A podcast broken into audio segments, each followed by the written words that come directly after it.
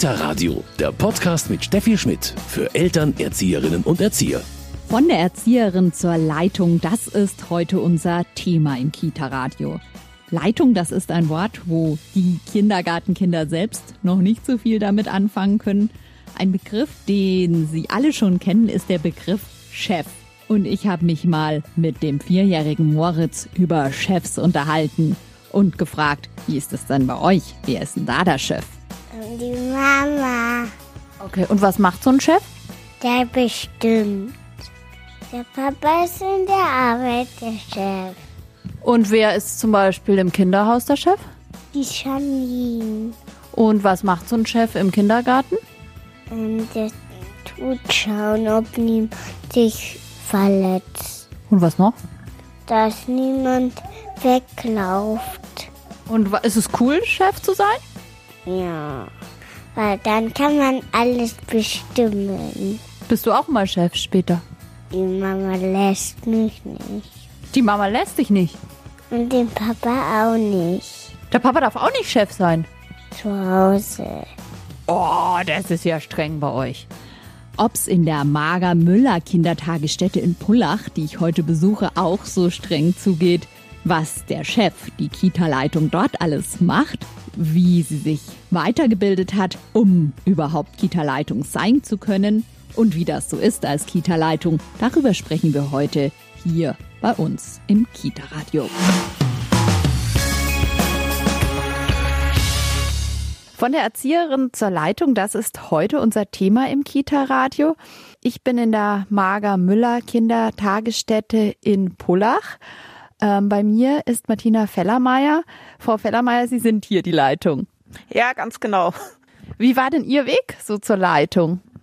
Ja, ich habe die Erzieherausbildung gemacht und bin durch viele verschiedene Einrichtungen, also von heilpädagogischen Einrichtungen über Kindergarten, dann einen Krippenneubau, dann wieder in den Kindergarten, dann wieder in die Krippe und wurde Stellvertretung. Habe das vier, fünf Jahre gemacht und jetzt bin ich Leitung seit drei Jahren im Magermüller Kindertagesstätte. Wie war das für Sie? Ich meine, der Schritt zur Stellvertretung ist wahrscheinlich schon mal ein, den man merkt. Wie muss man sich fortbilden vielleicht erstmal und dann aber auch mit was muss man rechnen, ist blöd gesagt, aber ähm, es ist ja doch eine etwas anderes. Ja, das ist etwas anderes. Ähm, aber je länger man Berufserfahrung hat und schon Gruppenleitung gemacht hat, ähm, dann übernimmt man so automatisch verschiedene andere Aufgaben, also die in den Verwaltungsbereich gehen. Und in meinem Fall ist dann die Stellvertretung wegen Krankheit längere Zeit ausgefallen. Ich habe das einfach mit übernommen, habe das ein paar Wochen gemacht. Und als klar wurde, dass die stellvertretende Leitung nicht mehr zurückkommt, wurde mir eben dann die Stelle angeboten. Das ist immer, wenn man Sicherheit in dem einen Bereich hat, dann hat man wieder Kapazitäten für den anderen Bereich. Und dann kann man das übernehmen und dann sieht die Leitung, aha, da geht noch was und dann kriegt man auch den Job. Was ist Ihrer Meinung nach aber auch sehr wichtig, dass man diese Stelle ausüben kann? Ähm, man muss tatsächlich einen Überblick über die Einrichtung haben, wann sind welche Abläufe, was passiert, wenn jemand ausfällt. Man muss die Verantwortung dafür übernehmen, ähm, dass der Laden weiterläuft, sage ich jetzt mal salopp. Dass man auch Verwaltungsvorgänge, wie dass man jemanden krank melden kann, wo soll ich mich hinwenden, wenn ein Fest zu organisieren ist, wo muss ich was anmelden, wo muss ich was kaufen, was soll ich kaufen, wie viel muss ich kaufen. Also ähm, diese Dinge, Aufgaben verteilen, da muss ich auch wissen, welche Aufgaben gibt es denn. Ja? Und wenn man das alles kann, so dass auch das Team merkt, ja, da ist jemand, der kennt sich aus, dann passiert das relativ automatisch, dass man dann immer mit demjenigen dann in das Gespräch kommt und äh, man gemeinsam bespricht und das Team ähm, gemeinsam arbeitet, aber einer braucht den Oberüberblick, dass man nichts vergisst. Also so ein Großteil schon auch Learning by Doing.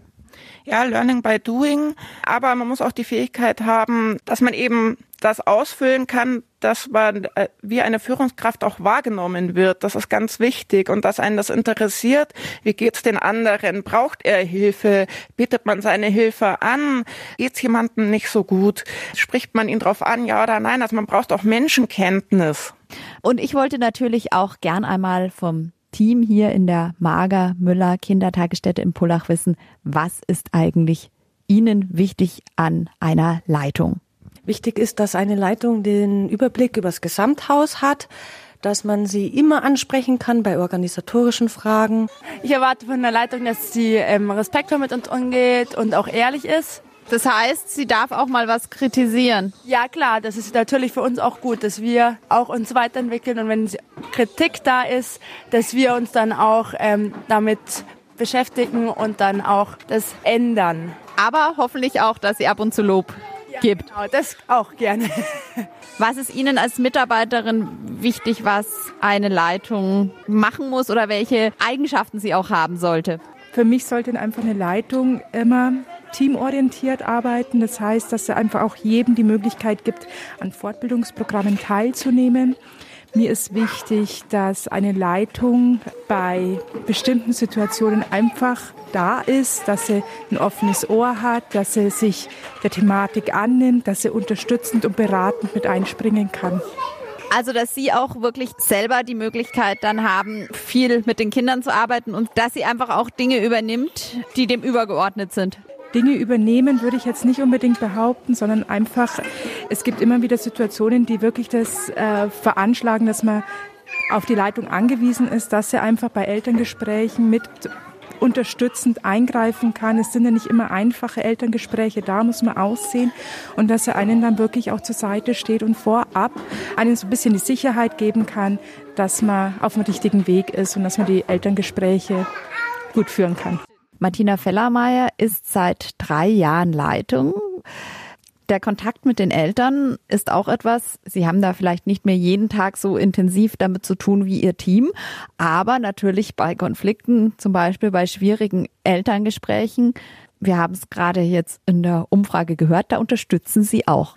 Ja, ganz genau. Also ich berate immer fachlich, also zu Kindern, ich beobachte auch Kinder und bei Konflikten, die sich anbahnen mit Eltern, da interveniere ich. Ähm, ich gebe Tipps, wie sie es alleine machen können und manchmal auch bei hauptsächlich jungen Kollegen biete ich auch dann an, dass ich selber mitkomme. Das ist oftmals ganz wichtig, weil sie haben die richtige Idee und dann wissen sie nicht genau, wie sie es sagen sollen und das kommt bei Eltern manchmal auch komisch komisch an und sie haben es gar nicht so gemeint. Und es ist oftmals besser, wenn ich dabei bin und dann kann man das viel besser klären. Frau Fellermeier, Sie haben schon ein bisschen erzählt, was es alles braucht. Erstmal haben Sie schon gesagt, Organisationstalent. Und man hat dann auf einmal viel im Büro zu tun, was vielleicht manche auch erstmal ein bisschen abschreckt. Also das muss man schon auch mögen, dass man nicht mehr immer direkt am Kind ist. Ja, also das muss man sich ganz klar bewusst sein, dass eine Leitung keinen Erzieherjob mehr hat. Die Mitarbeiter sind manchmal so, als ob man eine Gruppe hätte, weil sie haben verschiedene Ressourcen, man soll sie fördern, ähm, sie sollen Fortbildungen machen, ähm, geht es ihnen gut oder nicht, brauchen sie irgendwas Spezielles, kommen sie mit ihren Kollegen klar, soll man intervenieren, braucht man eine Mediation, ja oder nein. Ähm, solche Dinge gehören dazu, aber klar ist ein Großteil auch Verwaltungsaufgaben und je größer die Einrichtung, Richtung, desto mehr wird das.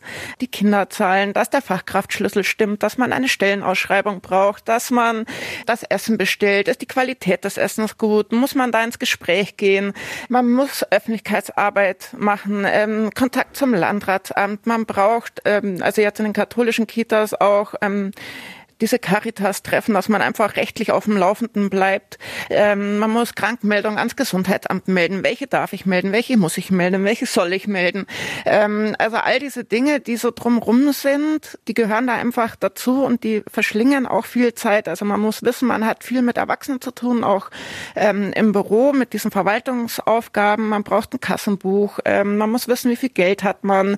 Diese Dinge gehören alle dazu. Aber wenn man ein bisschen Zeit hat, das mache ich eben auch, dann gehe ich in die Gruppen, also das mache ich eh, weil ähm, zur Rückmeldung und Reflexion mit den Mitarbeitern, ähm, was habe ich beobachtet in den Gruppen, wo kann man vielleicht noch was drehen, wie empfinden Sie es? Also diese Aufgaben hat eine Leitung auch, also die fachliche Anleitung für die Kollegen. Ja, egal ob alt oder jung, jeder kann auch mal was sehen. Und wenn man von außen reinkommt, das ist ein ganz guter Blick, den kriegt man sonst nicht. Na?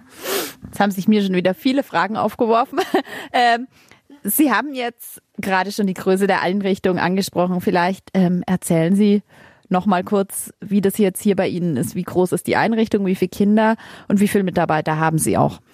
Also die Einrichtung hat fünf Gruppen. Das sind drei Kindergartengruppen mit A 25 Kindern. Das bedeutet 75 Kindergartenkinder mit den Eltern, die dazugehören und so weiter. Ähm, und zwei Krippengruppen mit A 12 Kindern. Das sind 24 Kinder. Das sind jetzt 99 Kinder mit ihren Eltern und Großeltern und wer da noch alles dazugehört. Und mit mir zusammen sind wir jetzt 13 Mitarbeiter und ich habe aber auch noch externe Kräfte, die ins Haus kommen, wie ein Musiklehrer zum Beispiel und so. Die gehören einfach zu diesem erweiterten Fachkreis. Dann sprachen Sie auch gerade schon an Weiterbildung, Fortbildung bei der Caritas. Was war da für Sie wichtig oder ist auch wichtig? Was lernt man da oder was erfährt man da noch? Also diese Leitungstreffen von der Caritas, die sind ja ungefähr vier, fünf Mal im Jahr und dort bekommt man einfach nochmal, was hat sich alles verändert, welche Gesetze haben sich verändert. Ähm, das braucht eine Leitung insofern, ähm, dass sie immer auf dem Laufenden ist, weil ja die Frage ist, wann muss ich was ans Gesundheitsamt melden? Zum Beispiel ist jetzt eine ganz aktuelle Frage bei mir. Ähm, das hat sich verändert. Also früher musste man bestimmte Krankheiten eben melden, wenn es mehrere Fälle sind. Auf einmal muss man sie melden, gleich beim ersten Fall. Wenn ich das nicht tue, kann ich ein Problem bekommen. Was ist das zum Beispiel? Das ist zum Beispiel der Norovirus. Der war früher einfach erst ab zwei Fällen. Jetzt ist schon ab dem ersten Fall. Ja, also solche Dinge, das muss man einfach wissen. Sie haben schon ganz viel erzählt, was es zu tun gibt. Was ist für Sie aber auch der Reiz an dieser Aufgabe? Das ist ja wahrscheinlich nicht einfach nur, dass man ein bisschen mehr verdient. Nein, das ist tatsächlich nicht der Grund. Ähm, das in dem Bereich jetzt nicht die Herausforderung. Ähm, mich hat gereizt, weil ich eine Vision von einer Konzeption habe. Und ähm, ich kann die nur umsetzen, wenn ich die Leitung bin, beziehungsweise natürlich meine Leute brauche ich auch dazu und alleine macht man keine Konzeption.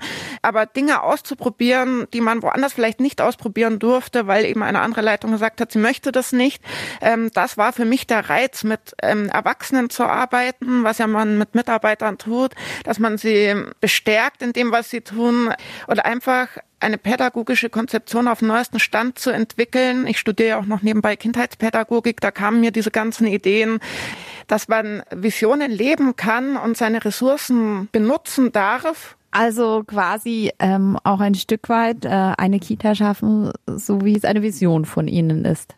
Ja, genau. Also meine Traumkita sozusagen. Ähm, das war auch eine Frage vom Träger bei meinem Einstellungsgespräch. Wie stellen Sie sich Ihre Traumkita vor?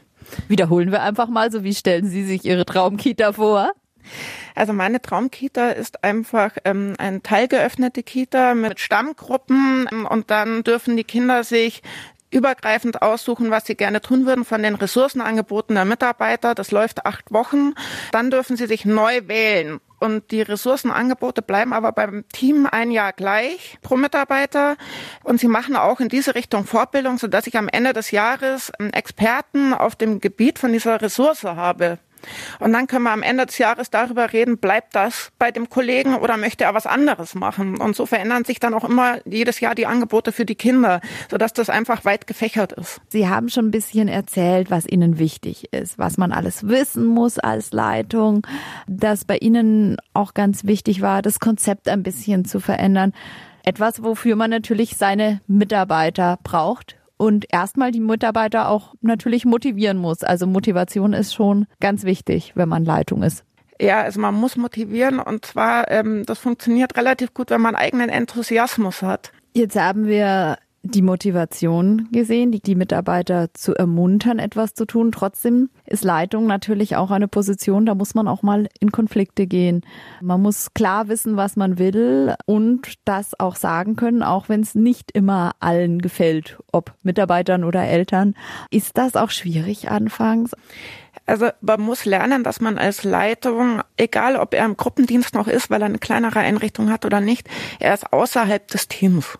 Also man träumt davon, wenn man glaubt, man ist Mitglied des Teams und man hat die gleiche Position wie alle anderen und man hat nur ein bisschen mehr zu bestimmen oder so.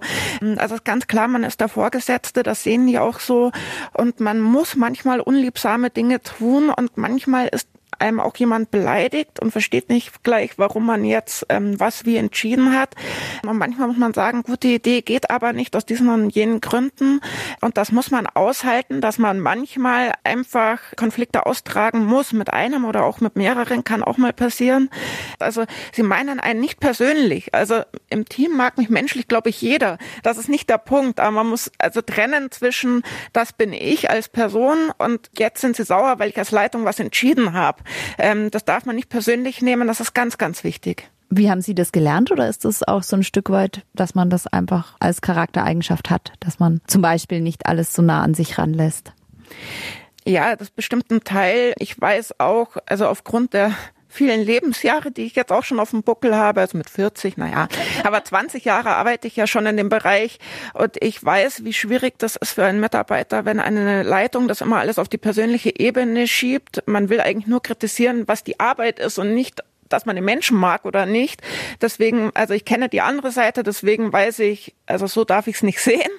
Das ist mal das eine. Und ich habe im Studium auch ähm, wahnsinnig viel gelernt, auch über diese wissenschaftlichen Seiten, wie funktioniert was. Das erlernt man auch nicht in der Erzieherausbildung. Deswegen würde ich wirklich jedem anraten, wirklich sich die neuesten wissenschaftlichen Erkenntnisse auch über die Wirtschaft, also wie funktioniert in der Wirtschaft Teamarbeit.